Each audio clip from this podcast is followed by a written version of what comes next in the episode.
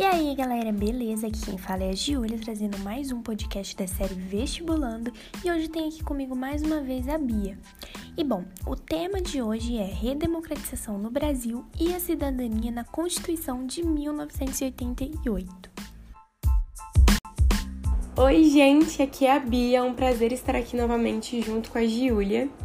E como ela disse, o tema de hoje ele é bem importante, porque depois de muito tempo de ditadura militar, que durou em torno de 21 anos, do ano de 1964 a 1985, além de que ela estabeleceu a censura à imprensa, restrição aos direitos políticos e a perseguição policial aos opositores do regime no Brasil. E depois de três anos que aconteceu é, o encerramento desse marco histórico, é, no dia 5 de novembro de 1988, a nova Constituição foi inserida no país.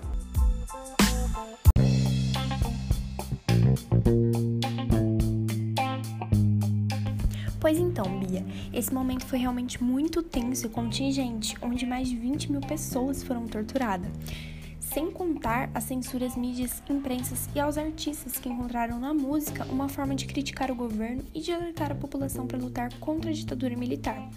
Foram diversas as canções que falavam do modo inconsequente que o regime controlava e tratava a população. E temos nesses artistas Chico Buarque, Gilberto Gil, Caetano Veloso, Raul Seixas, entre outros artistas que demonstravam e contestavam contra a ditadura militar. É, realmente, Gil. Além de que teve momentos intensos que vale a gente ressaltar, como o golpe de 31 de março, o governo João Goulart, a concentração do poder e a luta da sociedade contra o regime militar. Só que também teve um processo chamado de redemocratização, que é a restauração da democracia.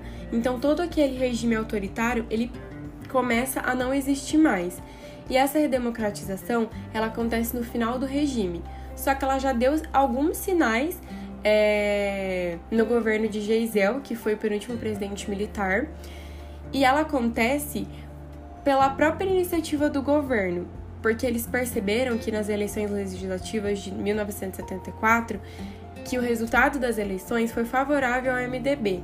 E o MDB, ele era o único partido da oposição permitido pelo regime militar. Então eles perceberam um pouco de perda da fidelidade do regime e por isso eles começam esse processo de redemocratização.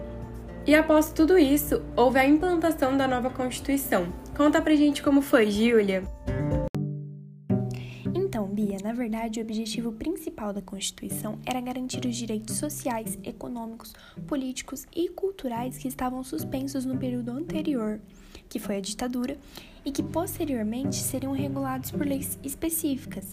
A Constituição de 1988 trouxe a divisão e a independência dos três poderes da República, ou seja, o Executivo, o Legislativo e o Judiciário. Entretanto, com as respons responsabilidades de controles multa entre eles, o que é muito justo, não é, Bia? Sim, concordo, Gil. Realmente deve ser dividido de forma parcial. É, outra característica que devemos citar é a adoção do regime presidencialista, validado por plebiscito.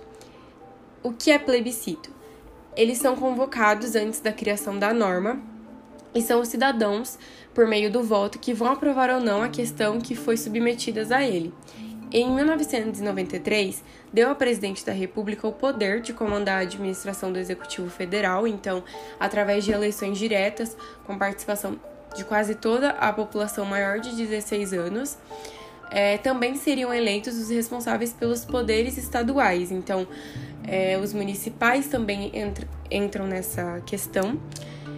E é dividido entre municipal, estadual e federal, que se cria uma série de responsabilidades também.